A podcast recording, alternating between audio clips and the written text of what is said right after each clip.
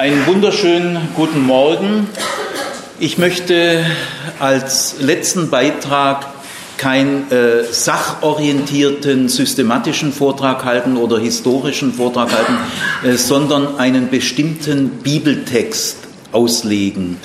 Äh, dieser Bibeltext, den ich jetzt äh, gewählt habe, der zum Thema Auferstehung sehr wichtig ist, äh, ist die einzige Stelle im Neuen Testament, in der Jesus selber, solange er gelebt hat, zur Frage der Auferstehung der Toten Stellung nimmt.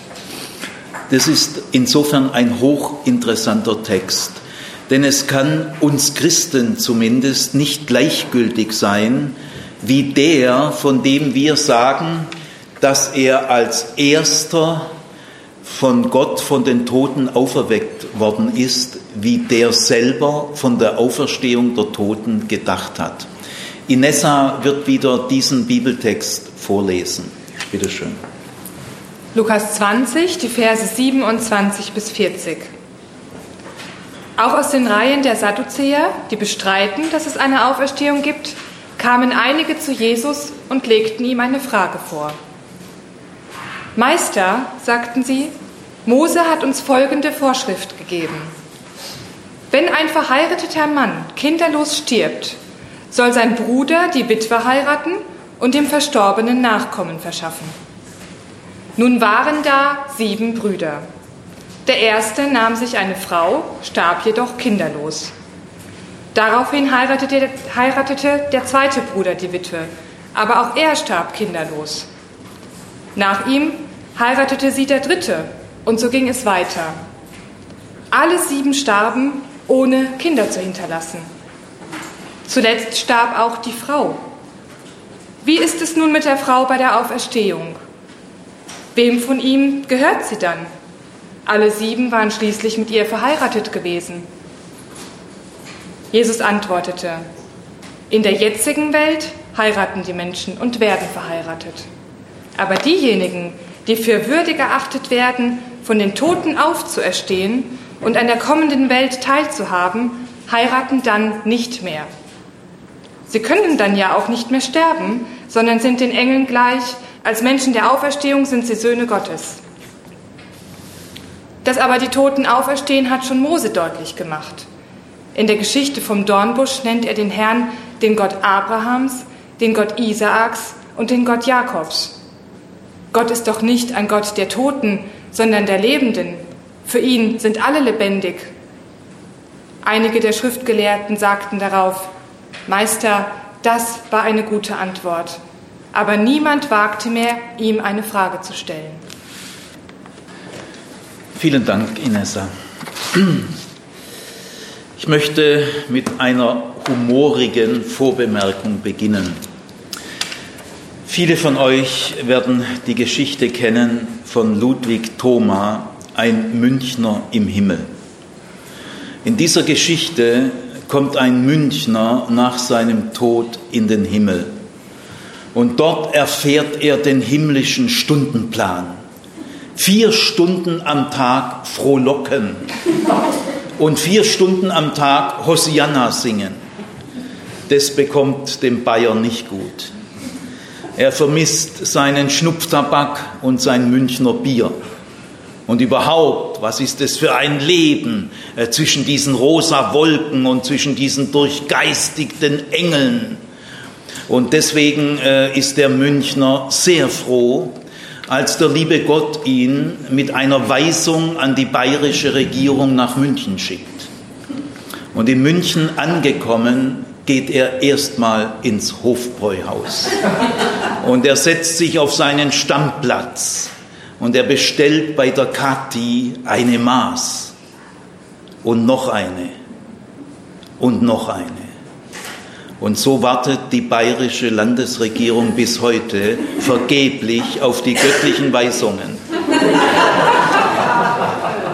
Also dieser Bayer hatte beim besten Willen mit dem Himmel nicht viel anfangen können. Und nicht viel anders erging es damals den Sadduzäern. Äh, sie haben beim besten Willen äh, mit dem Himmel nicht viel anfangen können. Die Sadduzäer, wie ihr ja jetzt schon wisst, äh, war die führende Priesterkaste und die oberste Gesellschaftsschicht damals zur Zeit Jesu in Jerusalem. Die Sadduzäer lehnten diese neumodische Vorstellung von einer Auferstehung der Toten ab. Die Vorstellung, dass die Toten auferstehen, kommt erst relativ spät in Israel auf. So, man kann sagen, ab dem zweiten Jahrhundert vor Christus entsteht die Vorstellung von der Auferstehung der Toten. Wir haben das ja auch schon ein paar Mal gestreift. Die Sadduzäer aber blieben bei der altisraelitischen Vorstellung, dass die Toten in ein Schattenreich gehen, in die Sheol. Und dieses Schattenreich ist eine sehr reduzierte Form des Lebens. Eigentlich kann man gar nicht mehr sagen, dass das Leben ist. Es ist zwar so, nach heutigen Kriterien sind die nicht gerade mausetot, aber eigentlich sind sie doch mehr oder weniger tot. Denn im Schattenreich Sheol gibt es keinen Tempel mehr, da gibt es keine Gottesdienste mehr, da hast du keinen Kontakt mehr zu Gott. Die Toten loben Gott nicht mehr. Also es ist ein Schattenreich, eine sehr reduzierte Form von Anführungszeichen Leben. Man könnte aber auch sagen, das sind die Schattenreich-Toten. Also es ist zwar schon irgendeine ganz abgeblasste Form der Jenseitserwartung, aber man kann dazu auf keinen Fall sagen, dass das eine Jenseitshoffnung wäre.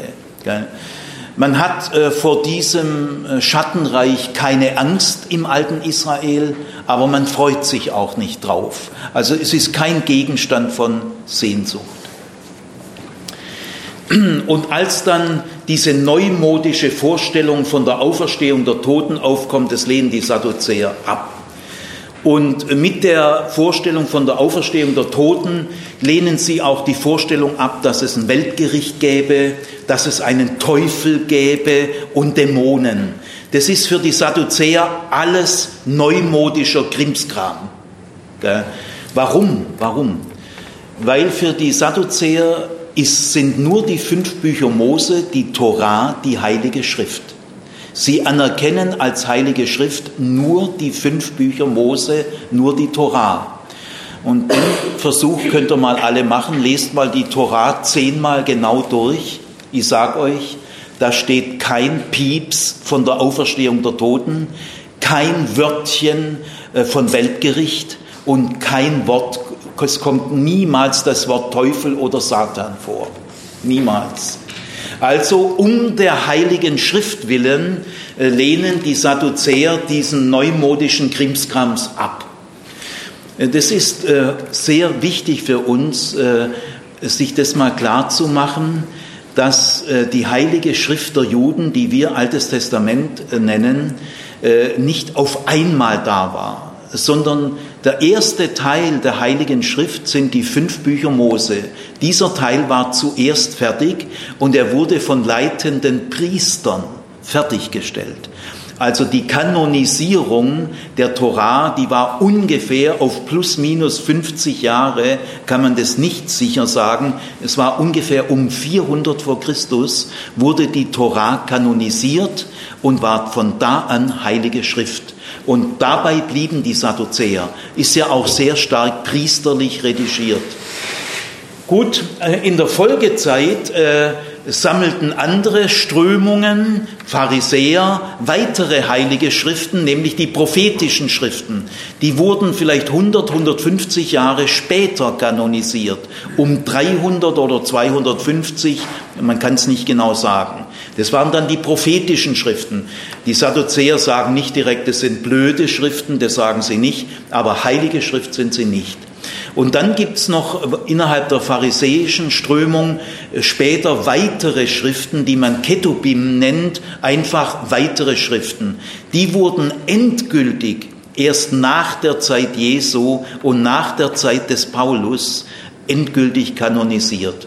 Äh, Paulus selber zitiert noch hin und wieder mal, selten, aber es kommt vor, äh, es steht geschrieben oder wie geschrieben steht, ich sage mal einen Satz, was in keines Menschen Ohr gekommen ist, was kein menschliches Auge gesehen hat, das hat Gott denen bereitet, die ihn lieben.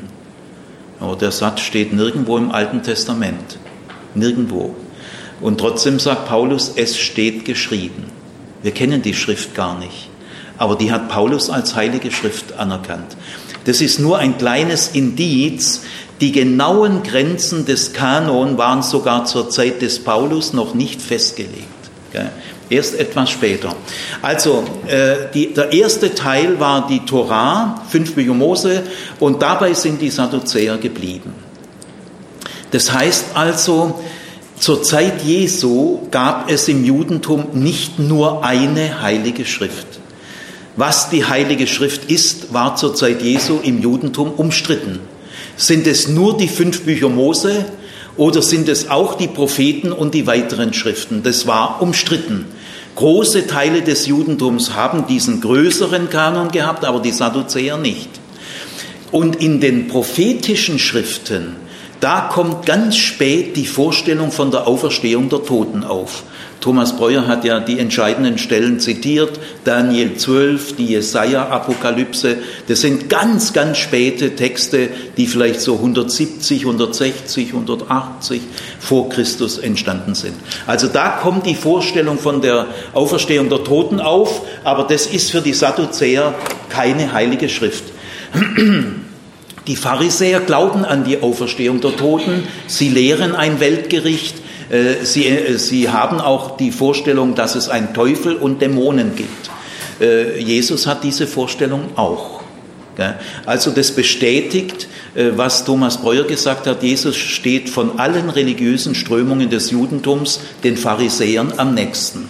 Wir können sogar sagen, wir haben unsere Bibel von den Pharisäern erhalten. Das verbindet uns am meisten mit den Pharisäern. Denn der Kanon des Alten Testaments, so wie ihn Martin Luther übernommen hatte, das ist der pharisäische Kanon, es ist aber nicht der sadduzäische. Gut, jetzt nach diesem Exkurs wieder zurück. Die Sadduzäer lehnen also diese neumodischen Strömungen ab, äh, die da lehren, es gäbe eine Auferstehung der Toten, ein Weltgericht, ein Teufel und Dämonen. Ich muss sagen, ich finde die Haltung der Sadduzäer gar nicht unsympathisch. Ich möchte mal an der Stelle etwas äh, Psychologisches sagen. Äh, wenn ihr etwas tiefer in die biblische Botschaft hineinkommen wollt, stellt euch ehrlich und aufrichtig, wenn ihr es könnt, auf die Seite der Negativfiguren, die ihr als Negativfiguren empfindet. Also stellt euch, gewöhnt euch das mal an, falls ihr es könnt. Gewöhnt euch mal an, auf die Seite der Gegner Jesu euch zu stellen. Echt und ehrlich. Also stell dir mal vor, du wärst eine Tochter oder ein Sohn eines sadduzäischen Priesters. Als super Papa, Gell, du liebst deinen Papa, du denkst natürlich ähnlich wie er, gell, von der Muttermilch und von der Vater. Brust. also ist das, du bist da rein sozialisiert. Gell? Also stell dich mal gefühlsmäßig ganz auf die Seite der Gegner, echt und ehrlich. Und dann merkst du auch, was Jesus da für merkwürdige Sachen sagt. Gell? Äh, wenn du dich von vornherein auf, auf die Seite vom tollen Jesus stellst, der sowieso immer recht hat, und die Gegner sind ganz blöde, äh, heuchlerische, äh, falsche Leute, dann bleibst du immer im Banalen. Gell? Deine drei, vier Schubladen. Erst wenn du dich auf die Seite der Gegner stellst, hörst du das Wort Jesu auf dich hin. Und da gehen die Lernprozesse los. Deswegen sage ich, ich fühle mich als Sohn eines Sadduzäers, mache ich so innere Übungen, Empathieübungen. Ich wache auf und bin in einem Haus in Jerusalem und mein Papa ist ein Sadduzäer. Also kann ich euch sagen, mir ist die Haltung der Sadduzäer gar nicht unsympathisch. Äh, irgendwie bewundere ich die sogar ein bisschen. Was für ein Bedürfnis nach Jenseits in der Soraya-Presse heute. Schönes Sterben, äh, Jenseits. Also ich, eine Studentin hat mir mal ein Buch gegeben. Herr Zimmer, das Buch müssen Sie unbedingt lesen. Reagiere meistens negativ. Ich sage, ich kann schon das nicht lesen, was ich lesen muss. Ich kann nicht nur andere. Also schenkt mir bitte möglichst nicht oft Bücher. Ich bin da eh schon überlastet. Also, aber die Studentin hatte so herzerweichend gesagt, ja, der war schon öfters im Jenseits, Herr Zimmer. Gut, ich habe das Buch angefangen zu lesen. Ah, nach 40 Seiten ist mir dann die Zeit zu schade geworden. Also dieser Mann fährt ins Jenseits, wie ich ins Allgäu fahre. Ja, der ist immer wieder im Jenseits und dann habe ich wirklich mal gelesen, was lernt er da eigentlich? Ja, der hat nichts gelernt, sage ich euch. Ja, er kann jetzt die Aura sehen. Äh, es gibt ja Menschen, die, ich habe mal einen Menschen erlebt, der hat meine Aura gesehen, das war ein Zahnarzt in Stuttgart, der konnte das sehen und hat gesagt, ah, ich habe eine ganz gute Aura. Naja, okay, weiß es nicht, gell? wenn ich eine gute habe interessiert mich aber nicht weiter. Und da gibt es also so Farben, gelb, grün und so. Und jetzt erklärt er, dass er im Jenseits die Bedeutung dieser Farben gelernt hat. Gell? Der Autor hat einige 10.000 Dollar damit verdient. Gell? Er unterhält die Leute auf Kreuzfahrten im, irgendwie auf dem Pazifik oder so. Gell? Und solche Bücher werden gelesen. Gell? Und da denke ich mir, jetzt war der also, jetzt habe ich drei Jenseitsreisen von ihm gelesen und jetzt weiß ich, was Gelb und Rot und Grün in der Aura bedeutet. Da habe ich mir gedacht, ich unterhalte mich lieber mit meinem Freund Paul, der ist Psychotherapeut. Ich lerne durch ein Gespräch mit dem Paul zehn, zehnmal mehr wie die drei Jenseitsreisen von diesem schrägen Vogel. Also, ich muss sagen, die Haltung der Sadduzäer ist mir nicht unsympathisch. Wenn ich das lese, was alles übers Jenseits geschrieben wird, gell? Kraut und Rüben und wie man auch 100 Kilometer gegen den Wind riecht, dass das alles Wunschvorstellungen sind, muss ich euch sagen, ist mir die Haltung der Sadduzäer nicht unsympathisch. Äh, die haben diesen ganzen Klimbim einfach nicht mitgemacht. Äh, sie haben das auch ganz schön ironisiert, wie zum Beispiel bei diesen sieben Frauen. Gell? Ist natürlich richtig satirisch. Gell? Gut, ich möchte mal ähm, als nächstes die Jenseitsvorstellungen der Völker mal ganz knapp, da muss ich jetzt wirklich aufpassen, das kann man nicht so geschwind in drei Minuten. Also es ist sehr holzschnittartig, vorsichtig, ich will dadurch auch kein Gelächter erzeugen äh, oder Überheblichkeit über alte Kulturen, will ich nicht. Äh, vielleicht müsste an der einen oder anderen Stelle mal schmunzeln, gell? das kann man fast gar nicht verhindern, aber es geht mir nicht darum, dass wir jetzt irgendwie überlegen schmunzeln. Also, äh, welche Jenseitsvorstellungen hatten die Völker im Mittelmeergebiet und im vorderen Orient? Man kann das wirklich in einfachen Worten kurz zusammenfassen. Die Jenseitsvorstellungen der Völker haben zwei charakteristische Merkmale. Das erste Merkmal ist, das Jenseits ist ziemlich ähnlich wie das Diesseits. Das werde ich gleich ein bisschen ausführen. Und das zweite Merkmal ist, aber es ist besser. Es ist sozusagen eine gewisse Steigerung. Es ist, äh, man könnte sagen, sogar eine Voll Vervollkommnung. Also jetzt mal zunächst das erste Merkmal, es ist sehr ähnlich. Also auch im Jenseits, in den Vorstellungen der antiken Völker äh, geht es sehr ähnlich zu wie im Diesseits. Es gibt wieder soziale Unterschiede in aller Regel, oft sind sogar die gleichen. Und äh, dass es so ähnlich sich vorgestellt wird, merkt man bei den Grabbeilagen. Also wenn jemand stirbt, dann gibt man jemand ins Grab nützliche, nützliche Dinge mit. Sonst würde man es ja nicht mitgeben. Also man gibt den Toten mit Schmuck, Waffen, gutes Essen, Trinkhorn, Messingpfeife. Und wenn ein Häuptling stirbt, dann gibt man ihm gleich mehrere Frauen mit und mehrere Sklaven, damit er drüben standesgemäß versorgt ist. Äh, Archäologen sind immer enttäuscht, wenn sie ein christliches Grab entdecken. Sagen wir bei den Wikingern, die wurden nämlich christianisiert, von Ansgar, Hamburger Bischof und anderen. Und bis zur Missionierung freuen sich äh, die Archäologen, da können sie in den Gräbern Grabbeilagen finden. Ab der christlichen Zeit ist nichts mehr drin. Also äh, sehr ähnlich. Gell? Äh, Zum Beispiel auch, es gibt auch Streit drüben und äh, es, gibt, äh, es gibt Vorstellungen, dass man an, an der Pforte zum Jenseits Eintrittsgeld bezahlen muss und äh, nur die Wohlhabenden können es bezahlen. Also, äh, oder ich sage mal ein Beispiel, also ich schmunzel jetzt gerade selber, aber ich sage das äh, ganz äh, voller Wertschätzung. Es gibt also in Afrika einen Stamm, das weiß ich von jemandem, der das selber erlebt hat. Äh, dieser Stamm lehrt, dass man nach den Kleidern eingestuft wird, die man im Grab trägt. Und äh, deswegen hat der Sterbende diesen Europäer um seinen Hut gebeten. Der hat erst gar nicht geblickt, aber er hat ihm dann äh, den Hut gegeben, äh, weil in diesem Stamm gibt es keine solche europäischen Hüte. Und deswegen war der Sterbende wohl offensichtlich ziemlich sicher, dass auch im Jenseits die Leute kolossal beeindruckt sein werden, wenn er mit dem Hut kommt. Gut, also man hat sich das Jenseits sehr ähnlich vorgestellt wie das Diesseits. Gell?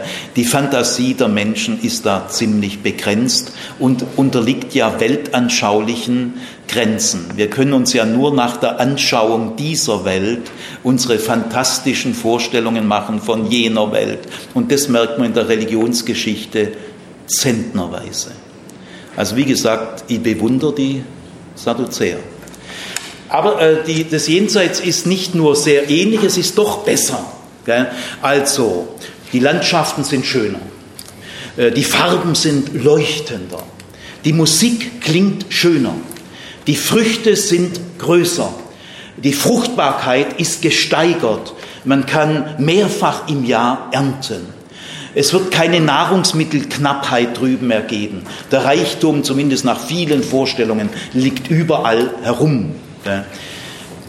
Auch die sexuellen Bedürfnisse, natürlich nur der Männer, werden besser erfüllt wie hier. Es gibt also religiöse Strömungen, die lehren, die Frauen werden im Jenseits keine Regeln mehr haben, die unreinen Tage fallen weg, sie werden den Männern immer zur Verfügung stehen. Ja, da stirbt sich für Männer schon etwas leichter. Ja, also ich will nochmal sagen, mir ist die Haltung der Sadduzäer nicht unsympathisch. Gut, äh, soweit ein kleiner Exkurs zu den Jenseitsvorstellungen der Völker. Äh, in Ägypten gab es ganze Reiseführer. Gell? Jenseits Reiseführer. Konnte ich vorher schon Reiseführer lesen. Und bei den Griechen gibt es die Insel der Seligen, bei den Germanen die Walhall und so weiter. Und die Tendenzen, die ich da geschildert habe, tauchen dort ständig auf. Also, aber jetzt äh, ist Jesus in den letzten Tagen in Jerusalem. Er hat zum ersten Mal Kontakte mit Sadduzäern und äh, die Sadduzäer lehnen diese äh, Auferstehungsvorstellungen ab. Jetzt muss man sagen, äh, die Pharisäer, die äh, ja die Auferstehung der Toten lehren und die äh, das sogar auch weiterentwickelt haben, also die, die Hoffnung auf Auferstehung der Toten ist bei den Pharisäern immer zunehmend wichtig geworden. Die, die Sadduzäer haben, das wissen wir aus, aus anderen Quellen, außerbiblischen Quellen, mit den Pharisäern öfters über die Auferstehung der Toten diskutiert. Und zwar aus folgendem Grund. Die Sadduzäer waren nicht nur der Meinung, dass in der Torah überhaupt nichts von der Auferstehung der Toten steht, deswegen kann sie zumindest gar nicht wichtig sein, weil alles Wichtige steht in der Torah. Was in der Torah nicht steht, ist auch religiös nicht besonders wichtig. Aber die äh, Sadduzäer sind sogar wesentlich weitergegangen. Sie haben gesagt, die Torah lässt die Frage der Auferstehung der Toten nicht einfach unbeantwortet. Die Frage ist nicht einfach offen, sondern die Torah schließt äh, diese, diese neumodische Vorstellung indirekt aus. Denn es gibt ein Gesetz in der Torah, das Gesetz der Schwagerehe, steht im fünften Buch Mose, Leviratsehe. Äh, dieses Gesetz wäre ja absurd, wenn es eine Auferstehung der Toten gibt. Denn in, dieser, äh, in dem Gesetz der Schwagerehe steht, wenn Brüder beieinander wohnen. Großfamilienvorstellung. Brüder heiraten, bleiben aber alle zu, in der Sippe und die Frauen werden in die Sippe inkorporiert. Die Frauen müssen wechseln, die Männer können alle bleiben. Also wenn Brüder beieinander wohnen, und äh, einer dieser Brüder stirbt und hat keinen Sohn. Also ich habe gemerkt, Inessa, bei dieser neuen Genfer Übersetzung heißt es immer, keine Kinder hat, muss ich euch enttäuschen. Es heißt, keine Söhne hat. Töchter zählen da gar nicht. Denn der Name wird ja nur über die Söhne weitergegeben. Also wenn Brüder beieinander wohnen und einer dieser Brüder stirbt, ohne dass er einen Sohn hat, dann soll die Witwe dieses Bruders nicht auswärts heiraten. Auswärts meint nicht ins Ausland, sondern sie soll nicht im nächsten Dorf heiraten. Das ist schon auswärts. Gell? Äh, sondern sie soll hier auf dem Bauernhof, da gibt es ja noch Schwager, äh, der Schwager soll kommen und die Schwagerehe mit ihr vollziehen und der erste Sohn, der geboren wird, gilt als Sohn des verstorbenen Bruders, damit sein Name nicht ausstirbt. Das ist also die Leviratsehe. Jetzt sagen die äh, Sadduzäer, ja, jetzt stellt euch mal vor, die Leviratsehe ist ja nicht eine menschliche Marotte, ist ja Gottes Wort. Das ist Gottes Wort, das ist die Torah. Also äh, äh, Gott hat dieses Gesetz gegeben. Jetzt stellt euch mal vor, Gott hätte die Auferstehung der Toten vor. Also es wird ja ein Chaos. Also äh, es sei denn, dass Gott die Konsequenzen seiner eigenen Gesetze nicht gründlich durchdenkt. Und das scheidet ja doch wohl aus. Also sagen die Sadduzäer zu den Pharisäern, das ist schon ein paar Mal vorgekommen vor Jesus, äh, das kann doch nicht sein, die Auferstehung der Toten, das Gesetz der Schwagerehe wäre ja idiotisch. Äh, wem, wem gehört sie dort? Und da waren die Pharisäer in einer misslichen Situation, denn die Pharisäer haben zwar eine größere heilige Schrift, aber sie stimmen mit den Sadduzäern darin überein, der wichtigste Teil der Heiligen Schrift ist die Torah. Also für die Sadduzäer war es der einzige Teil der Heiligen Schrift, aber für die Pharisäer der wichtigste. Also für uns Christen auch kleine Einführung ins Judentum. Die Heilige Schrift der Juden, auch heute, ist nicht alles die gleiche Autorität. Die höchste Autorität von dem Volk, das diese Heilige Schrift geschaffen hat. Da können wir Christen mal ein bisschen vorsichtig lernen. Also für unser älteres jüdisches Gottesvolk hat nicht die Heilige Schrift flächendeckend alles die gleiche Autorität, Inspiration, so nein. Nur die fünf Bücher Mose werden in einem Jahr in einer Synagoge vorgelesen, auch heute. Nur die fünf Bücher Mose werden im Jahresturnus vorgelesen. Dann gibt es eine zweite Lesung aus den Propheten, aber das sind nur kleine Ausschnitte, schafft man ja gar nicht. Gell? Und wenn der Messias kommt, äh, wird auch heute in, im pharisäischen, rabbinischen Judentum äh, die ganze Bibel hinfällig, außer der Torah. In der messianischen Zeit braucht man keine Propheten mehr, aber die Torah braucht man weiterhin. Nur die Torah hat Mose direkt vom Himmel her durch den Engel Gabriel erhalten. Nur die Torah. Also ich, ich möchte damit sagen, nach heutiger, auch heutiger jüdischer, pharisäisch-rabbinischer Auffassung hat die höchste Autorität nur die Torah. Die zweithöchste Autorität haben die prophetischen Schriften. Die Propheten sind nämlich Kommentatoren der Torah. Und die dritthöchste Stufe der Autorität sind die Ketubim, die restlichen Schriften. Also da äh, denken unsere jüdischen Schwestern und Brüder anders als wir. Gut, für die Pharisäer war also die Torah der entscheidende Teil. Denn die Offenbarungen, die Mose bekommen hat, sind die entscheidenden. Und deswegen sagen die Pharisäer schon auch zur damaligen Zeit zu den Sadduzäern ganz klar, äh, die Torah ist der Maßstab. Wenn etwas in den prophetischen Schriften oder in den Ketubim steht, was der Torah widerspricht, dann hat die Torah recht.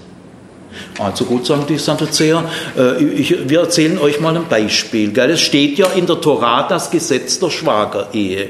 Also jetzt konstruieren wir daraus mal ein echtes Beispiel, kann ja im Laufe der Jahrhunderte ja wirklich mehrfach vorkommen. Da gab es mal sieben Brüder, ist natürlich ein bisschen hoch. Gell? Das gleiche Problem wäre auch schon bei zwei Brüdern. Gell? Aber das ganze Peinliche des Auferstehungsglaubens, wie doof der eigentlich ist, äh, das wird so richtig schön deutlich bei sieben Brüder. Also da waren mal sieben Brüder, der erste starb ohne Sohn. Man kommt ja vor. Der zweite starb auch ohne Sohn. Der, mein, früher war große Kinderzahl, 10 bis 20 Kinder. Gell? Also acht Kinder war früher eher kinderarm. Also der dritte Sohn starb ohne Sohn, der vierte und so weiter. Am Schluss starb auch die Frau. Kann man ja verstehen, dass die ja ausstirbt. Gell? Nach sieben Brüdern habe ich Verständnis, dass die stirbt. Ja, wessen Frau wird sie sein in der Welt der Auferstehung der Toten? Äh, sie war ja die Frau von allen. Ich darf euch sagen, die Pharisäer sind da ins Schwitzen geraten. Die Pharisäer antworteten darauf, in dem Fall bekommt der erste Sohn sie in der Welt der Auferstehung zur Frau. Da haben die Sadduzäer gesagt, das überzeugt uns nicht, das lässt sehr viele Probleme offen. Nehmen wir mal an, die erste Ehe war relativ kurz, also der hat irgendwie einen Schlaganfall gekriegt. Gell? Also nach drei Jahren war die Ehe zu Ende. Die vierte Ehe aber dauerte 18 Jahre. Oder es kann doch auch sein, dass die Ehe unglücklich war. Soll es geben. Gell? Wenn ich heute die Ehen angucke, wie viele sind sehr glücklich, wie viele arrangieren sich und wie viele trennen sich nur deshalb nicht, weil deshalb noch schwieriger ist. Weiß ich nicht. Also ich will nur sagen, es kann doch sein, dass die erste Ehe ziemlich mickrig war. Aber die fünfte Ehe, die war gut. Also das würde doch das Herz der Frau zerreißen in der Welt der Auferstehung. Und ich sage euch, darauf haben die Pharisäer keine befriedigende Antwort gehabt. Also das war ein heißes Ding, diese Geschichte. Und als da der junge Prophet aus Galiläa, dieses Nachwuchstalent hier, gell, macht hier Furore und dann sagen die Sadduzäer, also diesen jungen Mann nehmen wir mal zur Brust. Äh, wir unterhalten uns mal äh, mit ihm über die Auferstehung der Toten. Es interessiert ja uns auch, was der darüber denkt. Und da haben sie gemerkt, oh, der vertritt die Auferstehung der Toten. Gut, dem, dem legen wir mal unser bewährtes Beispiel vor. Gell? Da verschluckt er sich dran und dann ist er Ruhe. Jetzt ist interessant, äh, wie Jesus antwortet. Gell? Jesus geht auf dieses Fallbeispiel überhaupt nicht ein. Kein Wort. Sondern sein erstes Wort, er antwortet völlig grundsätzlich. Er lässt sich auf die Ebene überhaupt nicht ein, sondern er antwortet, die Söhne, also wieder nicht Kinder oder was da alles ist, das heißt einfach Söhne. Das ist damalige Sprachregelung, dass Jesus kein Macho war, das erkennen wir an seinem Umgang mit den Frauen. Keine Sorge, keine Sorge. Aber hier ist einfach diese, äh, ein religiöses Lehrgespräch. Die Sadduzäer reden ihn ja auch an mit Rabbi. Es heißt in der neuen Genfer Übersetzung Meister. Ich fände es schöner, wenn man einfach sagt Rabbi. Also Respekt, Sie, Sie anerkennen ihn als Schriftgelehrten. Gell? Die Christen heute sagen immer gern und auch in den Bibelübersetzungen Schriftgelehrter. Ich sage euch, da rutscht ihr gleich in eure tausend Vorurteile. Gell? Was ihr über die Sadduzäer denkt und was ihr über die Pharisäer denkt, das sagt nichts über die Sadduzäer und über die Pharisäer, das sagt nur was über euch. Also äh, der Ausdruck Schriftgelehrter vermeidet ihn, sagt doch einfach Lehrer der Heiligen Schrift. Klingt schöner. Da rutschen nicht so schnell die tausend christlich geölten Vorurteile euch ins Blut. Gell? Also vermeidet den Ausdruck Schriftgelehrter, weil da rutscht ihr sofort in eure christlichen abgeschleckten Vorurteile. Sagt lieber freundlicher Lehrer der Heiligen Schrift. Also sie anerkennen Jesus als Lehrer der Heiligen Schrift. Und jetzt kommt ein Lehrgespräch, das hatte damals ein gewisses Grundmuster. Wenn es ein Problem in der Auslegung der Heiligen Schriften gibt, äh, dann zitiert der eine Gesprächspartner ein, eine Stelle aus der Heiligen Schrift und im zweiten Schritt konstruiert er ein Fallbeispiel, das sich wirklich daraus ergeben kann und äh, dann ist das Problem da. Und jetzt der andere Gesprächspartner muss seinerseits eine Stelle aus der Heiligen Schrift zitieren und er muss zeigen, dass man mit Hilfe dieser Stelle dieses Problem lösen kann. Das ist so das Grundmuster eines Lehrgesprächs in der damaligen Zeit und das ist hier ganz deutlich vorhanden. Also, äh, was sagst du dazu? Weil da waren sieben Brüder und so weiter. Also Jesus antwortet jetzt völlig anders, wie die Sadduzäer es gewohnt sind. Gell? Ja, da wackelt aber der Tellerrand. Er sagt, die Söhne dieser Welt heiraten und werden geheiratet. Diejenigen aber, die gewürdigt worden sind, an jener Welt teilhaftig zu werden, die heiraten nicht mehr und werden nicht geheiratet. Es gibt Handschriften, gute alte Handschriften, also das ist ungefähr halbe halbe, die übersetzen so, die Söhne dieser Welt zeugen und werden gezeugt. Aber diejenigen, die gewürdigt worden sind, jener Welt teilhaftig zu werden, die zeugen nicht mehr und werden nicht mehr gezeugt. Also das heißt, Jesus macht als erstes ganz klar, Leute, ob ihr Sadduzäer seid oder Pharisäer, es ist in dem Punkt völlig egal. Ihr geht beide davon aus, dass es in jener Welt überhaupt noch Frauen und Männer und Fortpflanzung und Geschlechtlichkeit gibt. Wenn es aber in jener Welt gar nicht mehr Männer und Frauen und äh, Fortpflanzung und Geschlechtlichkeit gibt und damit auch nicht mehr die Beziehungen wie hier, hat sich das ganze Ding sowieso erledigt. Also das, was Pharisäer und Sadduzäer jahrzehntelang gerungen haben.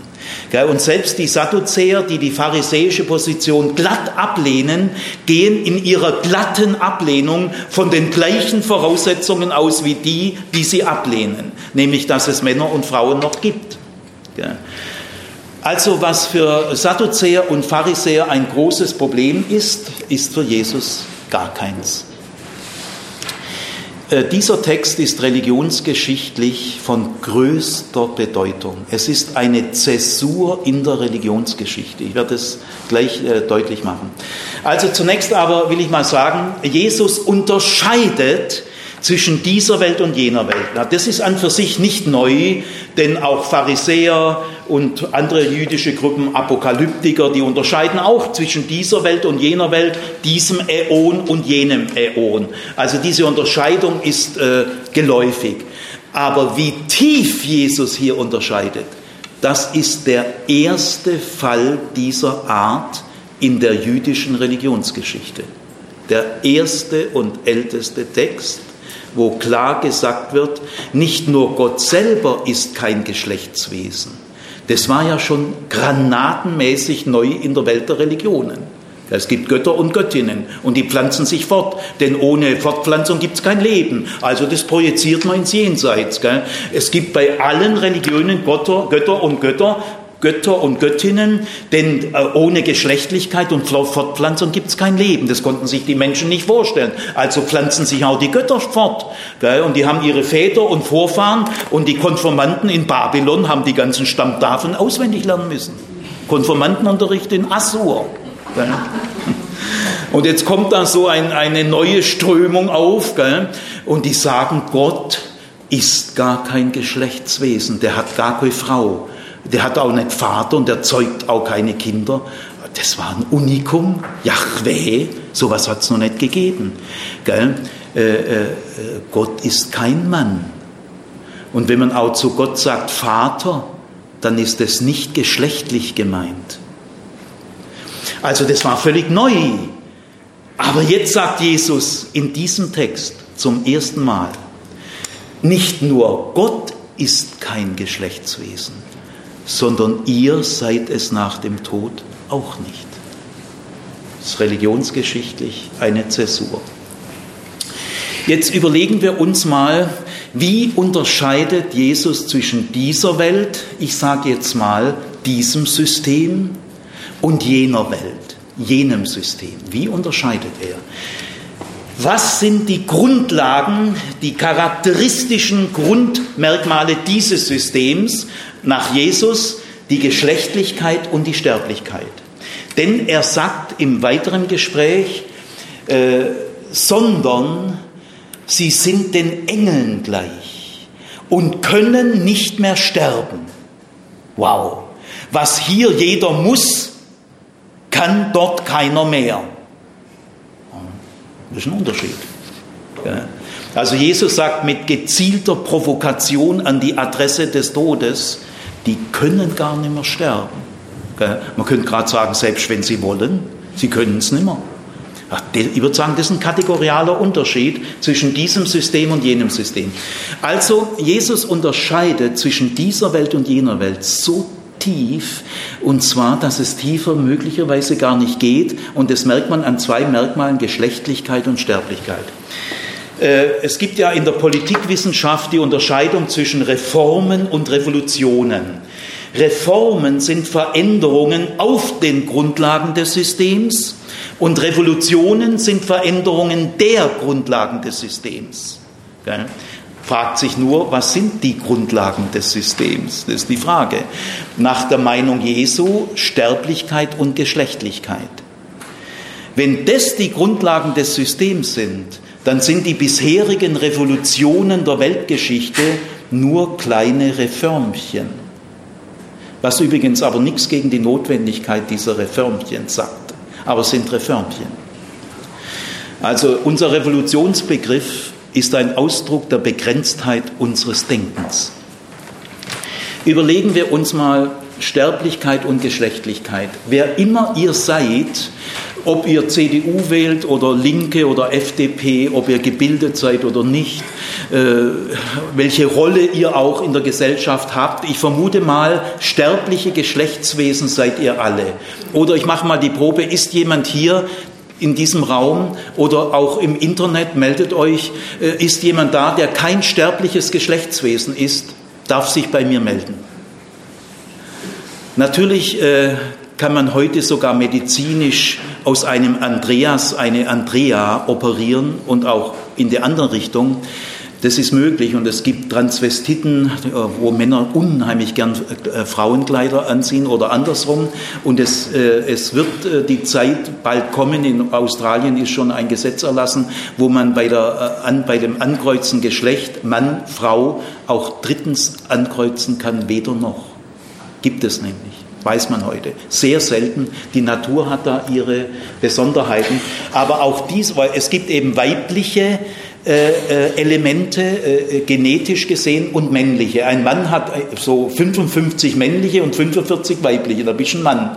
Und bei einer Frau hat man 45 männliche und 55 weibliche. Aber männlich-weiblich ist immer da. Auch bei denen, die 50-50 sind, spielt die Geschlechtlichkeit trotzdem sogar eine größere Rolle.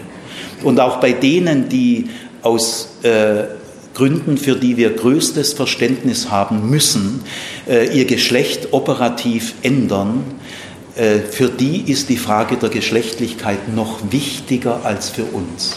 Also ich will damit nur sagen, aus, der, aus dem Thema Geschlechtlichkeit und Sterblichkeit kann niemand aussteigen. Keine historische Veränderung wird es geben können, hat es zumindest bisher nicht gegeben, die die Sterblichkeit und die Geschlechtlichkeit historisch abschaffen kann. Wenden wir uns mal erst zur Sterblichkeit zu. Wir sind alle sterblich, wir kommen mit jedem Tag unserem Tod einen Tag näher. Todsicher ist nur der Tod. Der Tod ist der sicherste Faktor in diesem System. Wir leben ein Leben zum Tode.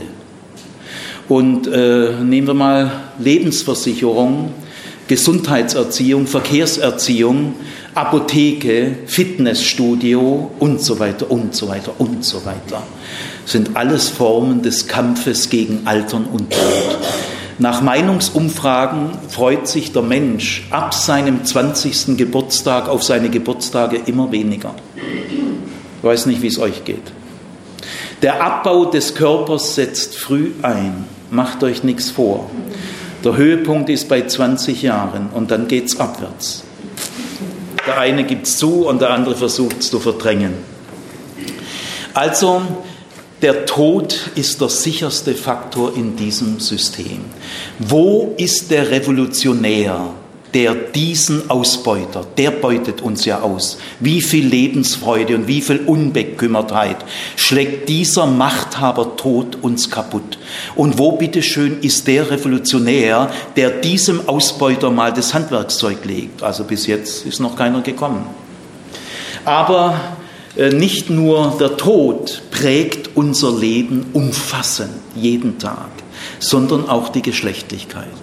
Wir sind nicht zu allem, was wir sind, auch noch Geschlechtswesen, sondern wir sind in allem, was wir sind, Geschlechtswesen. Der Mensch, den gibt es gar nicht. Der Mensch. Habt ihr schon mal ein Mensch gesehen? Ich habe nur Männer und Frauen gesehen. Aber ein Mensch ist an sich schon ein Abstraktum. Es gibt nur Männer und Frauen. Also mit, dieser, äh, mit diesem äh, seltenen äh, Sonderfall, den wir auch ernst nehmen müssen. Gut, also auch die Geschlechtlichkeit prägt uns umfassend. Wir unterscheiden uns nicht nur in den sogenannten Geschlechtsorganen, sondern wir unterscheiden uns in allem, wir Männer und Frauen, im Gesicht, in der Stimme, im Lachen und Weinen. Hör mal ein Lachen hinter der Wand und du weißt, es ist ein Mann oder eine Frau.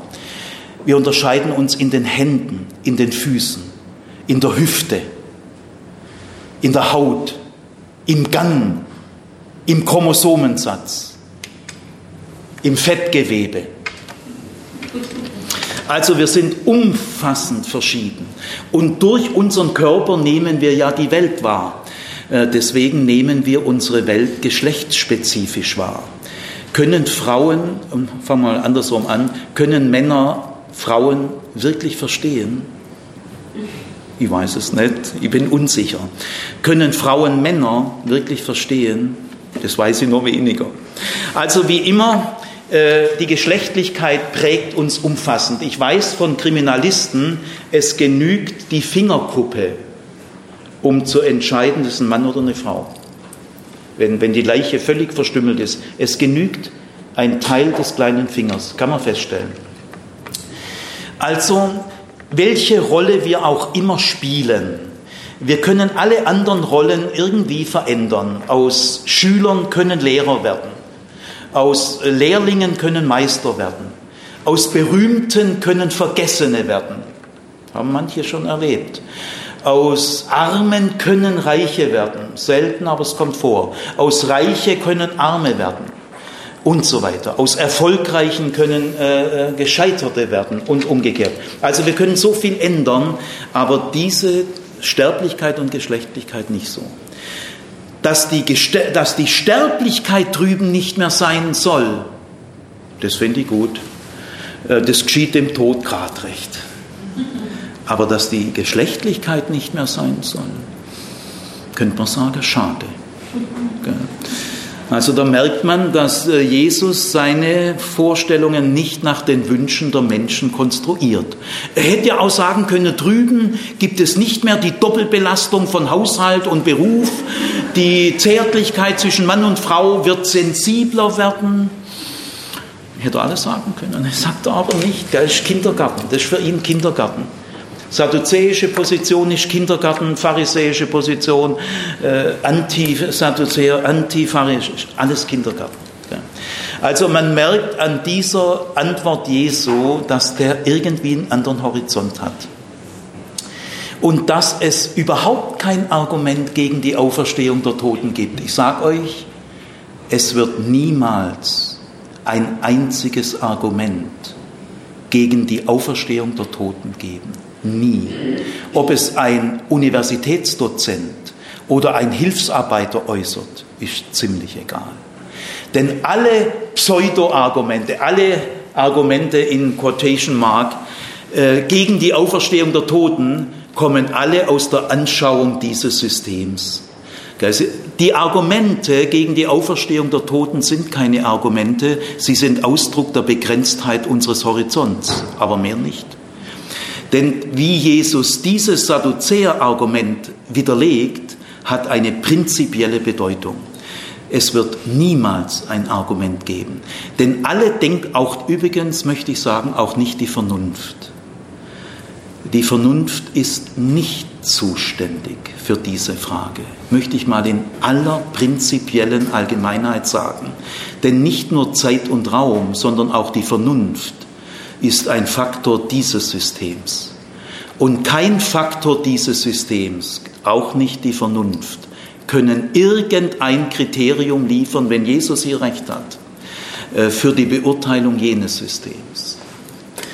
Das muss man aufklären, an der Stelle auch deutlich machen. Die Vernunft hat auch ihre großen Grenzen. Sie hat schon hier ihre Ohnmacht. Gibt es ein vernünftiges Argument gegen die Geldgier und gegen die Machtgier? Kannst du mit Mitteln der Vernunft. Die Vernunft ist auch sehr schwach, so wichtig sie ist. Sie ist auch schon oft sehr ohnmächtig gewesen. Andererseits Achtung vor der Vernunft. Ohne Vernunft kannst du nicht mal den Verkehr in Stuttgart regeln. Also wir brauchen die Vernunft. Aber die Vernunft ist kein Kriterium zur Prüfung dieser Frage. Gut, also soweit mal die erste Runde und jetzt kommt die zweite Runde.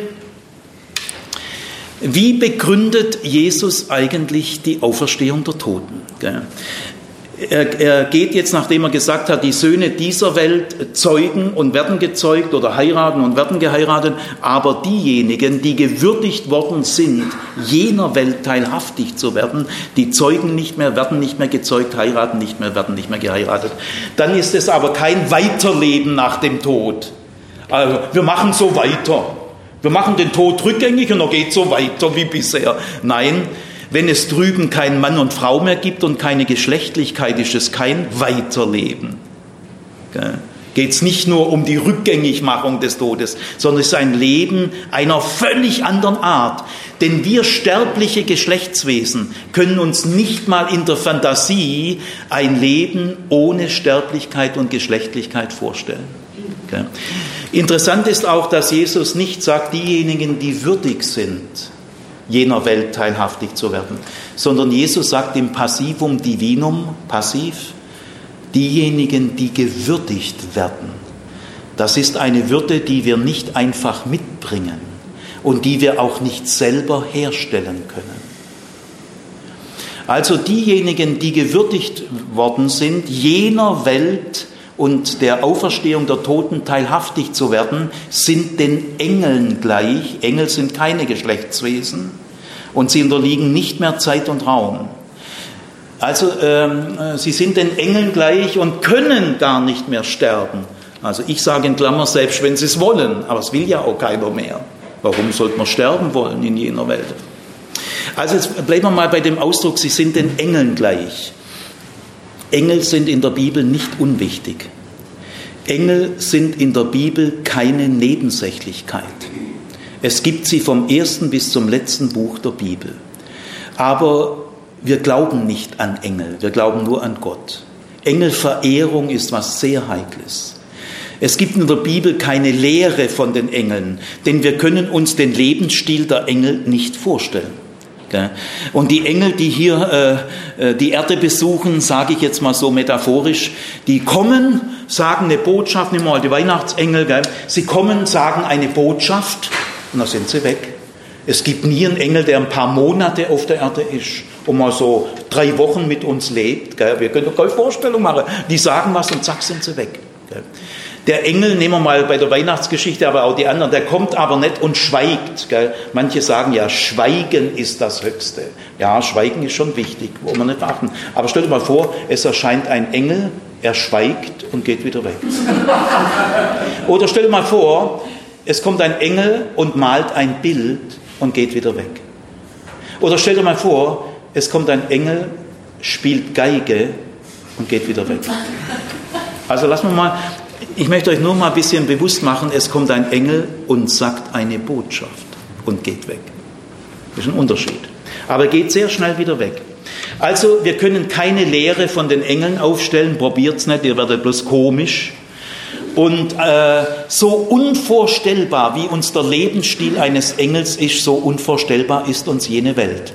Wir werden aber den Engeln gleich sein. Engel sind keine Geschlechtswesen, sie unterliegen nicht Zeit und Raum und sie unterliegen nicht der Vergänglichkeit. Das ist ganz klar in der Bibel. Sie sind auch Geschöpfe Gottes. Der Unterschied zwischen Engel und Menschen ist der, Engel sind ganz anders geprägt von Gott. Engel sind durch und durch von Gott geprägt. Nicht von der Universität, von der Unterschicht, äh, von der liberalen äh, Politik. Die sind überhaupt nicht von gesellschaftlichen Faktoren geprägt, von irdischen. Die sind nicht irdisch sozialisiert. Gell? Sie sind ganz von Gott geprägt.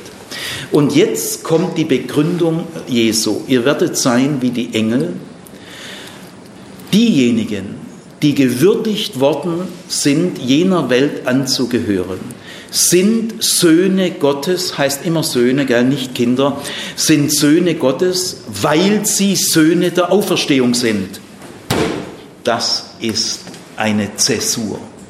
Ich muss euch diesen Satz mal nahebringen, weil der ist unglaublich. Jesus sagt, diejenigen, die gewürdigt worden sind, sind Söhne Gottes, weil sie Söhne der Auferstehung sind. Das bedeutet, wer ein Sohn der Auferstehung ist, der ist ein Sohn Gottes. Das ist praktisch das Gleiche. Auferstehung und Gott ist eigentlich das Gleiche. Das hat weder ein Pharisäer jemals gesagt, noch ein Sadduzäer. Für die Pharisäer ist die Frage der Auferstehung der Toten eine Lehrfrage. Da gibt es Pro und Contra. Es gibt ja viele systematische in der Dogmatik, gibt es Paragraph 1, Paragraph 7. Aber Jesus sagt, nein, nein. Die Frage der Auferstehung der Toten ist nicht einfach eine theologische Lehrfrage unter vielen theologischen Lehrfragen. Die Frage nach der Auferstehung ist die Frage nach Gott.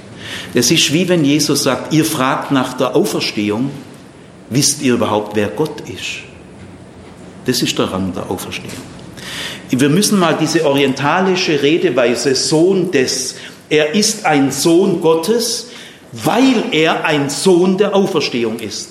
Sohn des ist eine orientalische Redeweise. Ich sage euch mal, er ist ein Sohn des Friedens. Damit ist gemeint, er ist durch und durch vom Frieden geprägt. Er ist ein Hundesohn. Könnt ihr euch vorstellen? Du Sohn einer Hure. Das heißt nicht, dass er äh, wirklich, äh, dass seine Mutter eine Dirne ist, sondern du Sohn einer Hure heißt, du bist wurzeltief verdorben. Du bist ganz, äh, bist ein ganz schräger Vogel. Du Sohn eines Hundes, du Sohn einer Hure, du Sohn eines des Friedens. Wir sagen auch heute, wir sind Kinder unserer Zeit. Oder wir sagen, er war kein Kind von Traurigkeit und so weiter. Also ein Sohn des Friedens. Und so gibt es auch einen Sohn der Auferstehung. Ein Sohn der Auferstehung ist durch und durch von der Auferstehungswirklichkeit geprägt. Und der ist sofort ein Sohn Gottes. Wer von der Auferstehung geprägt ist, der ist von Gott geprägt. Damit gibt Jesus der Auferstehung einen Rang, der noch niemand dieser Frage gegeben hat. Äh, das ist für Sadduzäer völlig fremd und die Pharisäer schlackern hier auch mit den Ohren. Und jetzt kommt die Begründung. Jetzt zitiert Jesus die Heilige Schrift. Das muss man ja in einem Lehrgespräch machen. Aber ich sage euch, interessant ist, in den Lehrgesprächen, die wir kennen, zitiert man immer erst die Heilige Schrift und dann konstruiert man einen Fall. Jesus sagt aber erst, was er denkt und danach zitiert er die Heilige Schrift. Diesen Fall gibt es nicht noch einmal. Denn Jesus sagt erst, die Söhne dieser Welt zeugen, heiraten und die Söhne jener Welt nicht. Jetzt frage ich mich, wo steht denn das geschrieben? Ja, nirgends, nirgends. Das sagt er freihändig. Alle entscheidenden Dinge sagt Jesus freihändig. Die stehen auf keinem Papier. Und nachdem er das gesagt hat, was er weiß, dann zitiert er als zweites die Heilige Schrift. Und jetzt ist aber interessant, was er zitiert. Er zitiert die Torah, denn nur die Torah ist ja bei den Sadduzäern anerkannt. Gell? Das weiß Jesus. Er kommt den Denkvoraussetzungen der Sadduzäer. Er zitiert jetzt nicht irgendeinen Auferstehungstext im Daniel oder Jesaja-Apokalypse. Das weiß er, das zählt bei denen nicht. Gell? Er zitiert die Torah. Aber jetzt möchte ich euch sagen, der zitiert nicht eines der 613 Verbote oder Gebote oder Gebote und Verbote. 613. Da hätte er ja viel zitieren können. Zum Beispiel das Gesetz der Schwagerehe. Das ist das Nummer 498. Also weiß ich nicht, sage so. Gell? Aber Jesus zitiert jetzt nicht als Gegenbeispiel äh, das Gebot Nummer 117 oder 381 oder 532. Er zitiert die Berufung des Mose. Das ist das Zentrum der Torah. Das ist das Zentrum vom Zentrum vom Zentrum. Die Berufung des Mose, da wird nämlich Gottes Name offenbart. Und zwar nur hier am brennenden Dornbusch. Ich sage euch, diese Stelle, darf ich euch sagen, kennt jeder gläubige Jude auswendig. Auswendig. die hat jeder Sadduzäer und jeder Pharisäer schon 500 Mal gelesen. Die zitiert er. Darf ich euch sagen, dass die Leute die Luft angehalten haben? Das heißt ja auch, es wagte niemand mehr, ihn etwas zu fragen. Da muss irgendwas passiert sein. Selbst die Pharisäer waren völlig baff.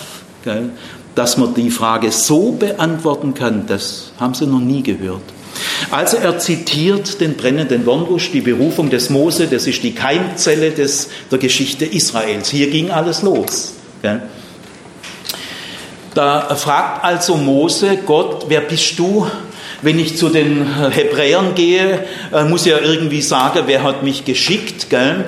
Und dann antwortet die Stimme aus dem Busch, äh, ich bin Yahweh, ich bin der Gott eurer Väter, ich bin, ich bin der Gott Abrahams, Isaaks und Jakobs. Das ist mein Name für alle Zeit und so will ich angerufen werden von Geschlecht zu Geschlecht. So steht es in Exodus in 2. Mose 3, 13 bis 15.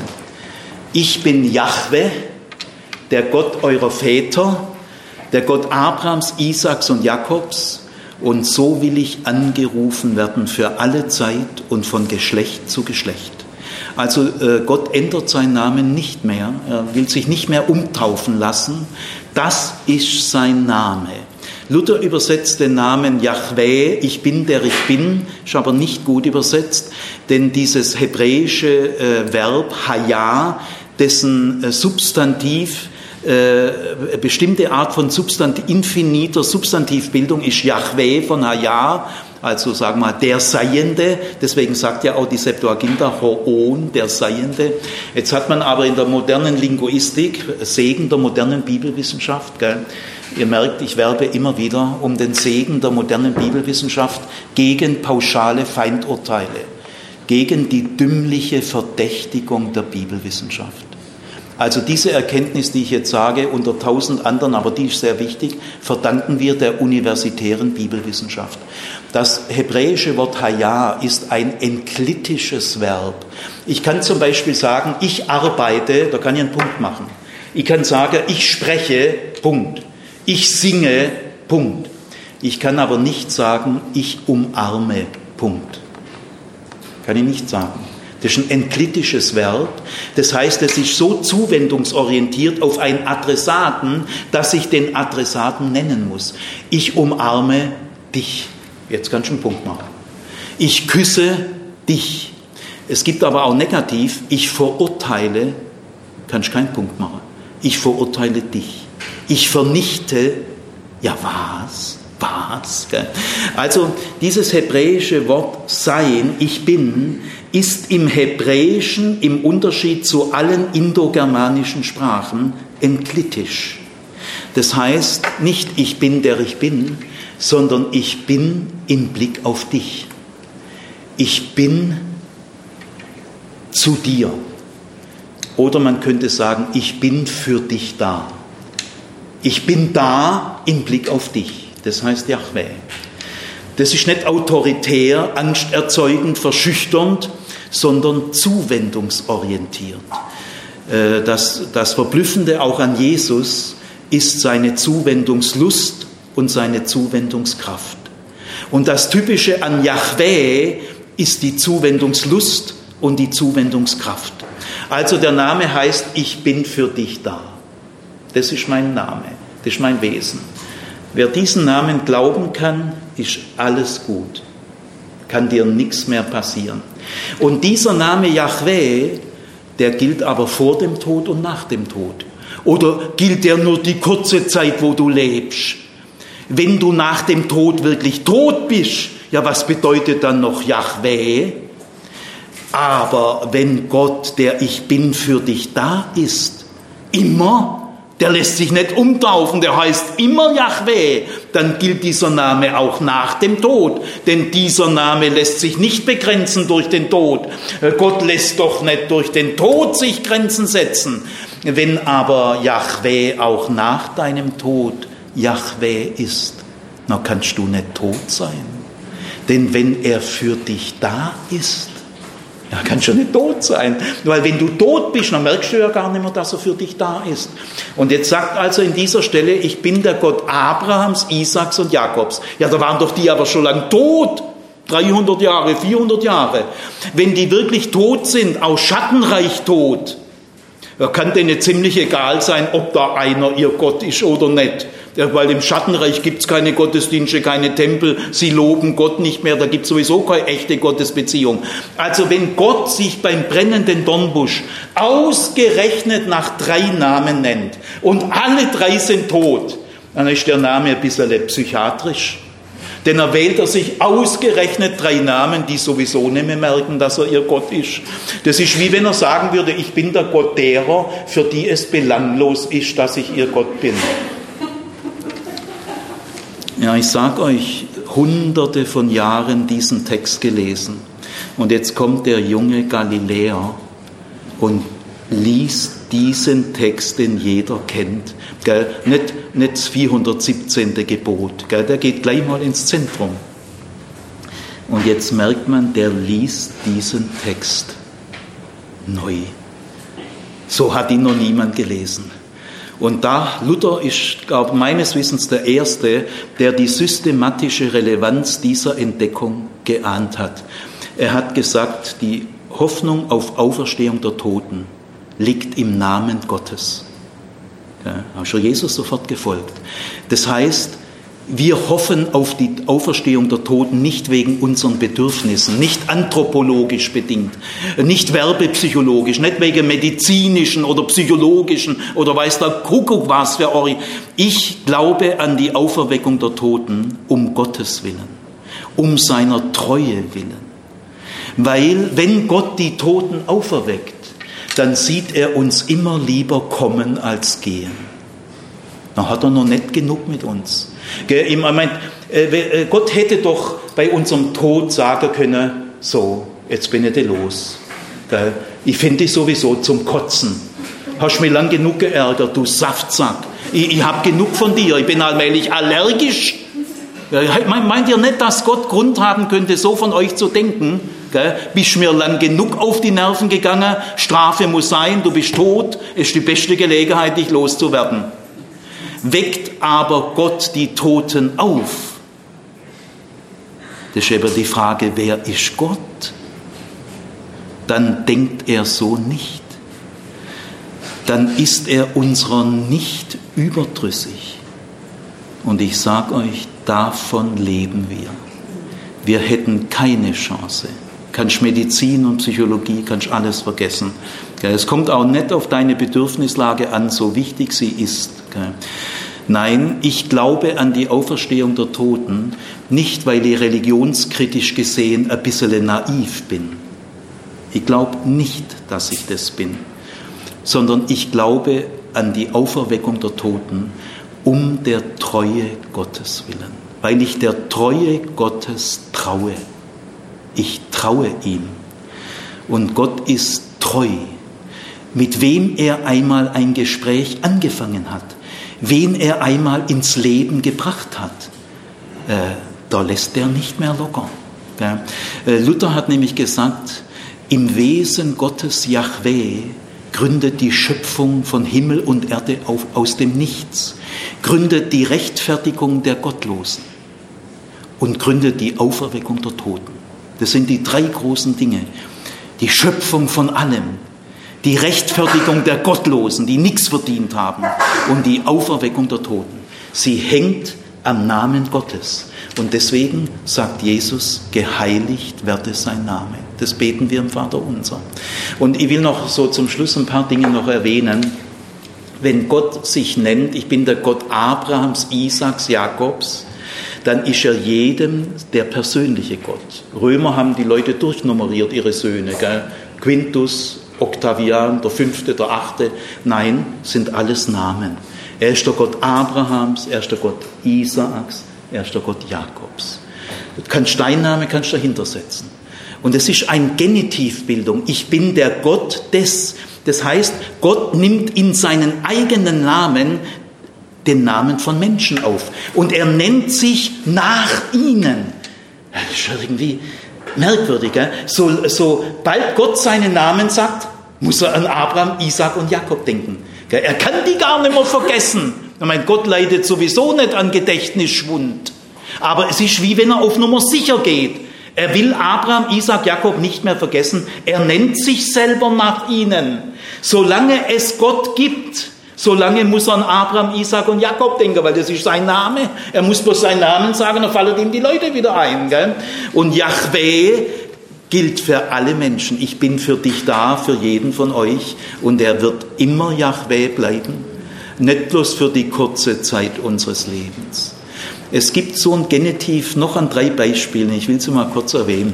Es gibt zum Beispiel Via Dolorosa, Straße der Schmerzen. Da ist eigentlich nicht die Straße wichtig, sondern dass da mal jemand ging, der verdammt große Schmerzen hatte. Und diese Schmerzen sollte man nicht leichtfertig vergessen. Und deswegen sagt man Via Dolorosa. Es gibt ein Kap der guten Hoffnung. Da ist eigentlich nicht das Kap wichtig, sondern dass die Ersten, die rumgefahren sind, wieder Hoffnung hatten. Und wie gut ist Hoffnung? Wir brauchen Hoffnung. Und das ist ein Kap der guten Hoffnung. Es gibt in Pforzheim einen Berg, der heißt Monte Scherbellino, Berg der Scherben. Da hat man mit vielen Baggern die Scherben des Zweiten Weltkriegs hingelegt. Denn Pforzheim war zu 98 Prozent zerstört. Und deswegen Monte Scherbellino, Genitiv, Berg der Scherben. Vergiss das nicht. Und so, ich bin der Gott Abrahams, Isaaks und Jakob. Das ist eine Treue. Also, ich möchte euch sagen,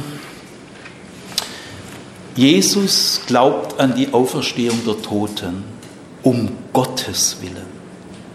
Fragst du nach der Auferstehung der Toten, dann frage ich dich zurück, weißt du überhaupt, wer Gott ist? Muss erst mal das klären. Und wenn das geklärt ist, ist die Frage sowieso geklärt. Also, das würde ich auch gern vielen modernen Theologen sagen. Äh, fragt ihr nach der Auferstehung der Toten, wisst ihr überhaupt, wer Gott ist? Gott ist der Treue und in seinem Wesen sind wir geborgen. Wenn Gott uns vergessen würde, dann wären wir tot. Sein Erinnern ist unser Leben. In seinen Gedanken sind wir entstanden und in seinen Gedanken bleiben wir am Leben. Sein Erinnern ist die Wiederholung dessen, was wir Vergangenheit nennen. Und deswegen sagt der Schächer am Kreuz zu Jesus, denke an mich, wenn du in dein Reich kommst. Dass Gott an uns denkt, davon leben wir. Im Tod hört sehr viel auf. Die Gehirnströme, die Körperwärme, der Stoffwechsel. Aber eines hört nicht auf, das ist die Treue Gottes geheiligt werde sein Name.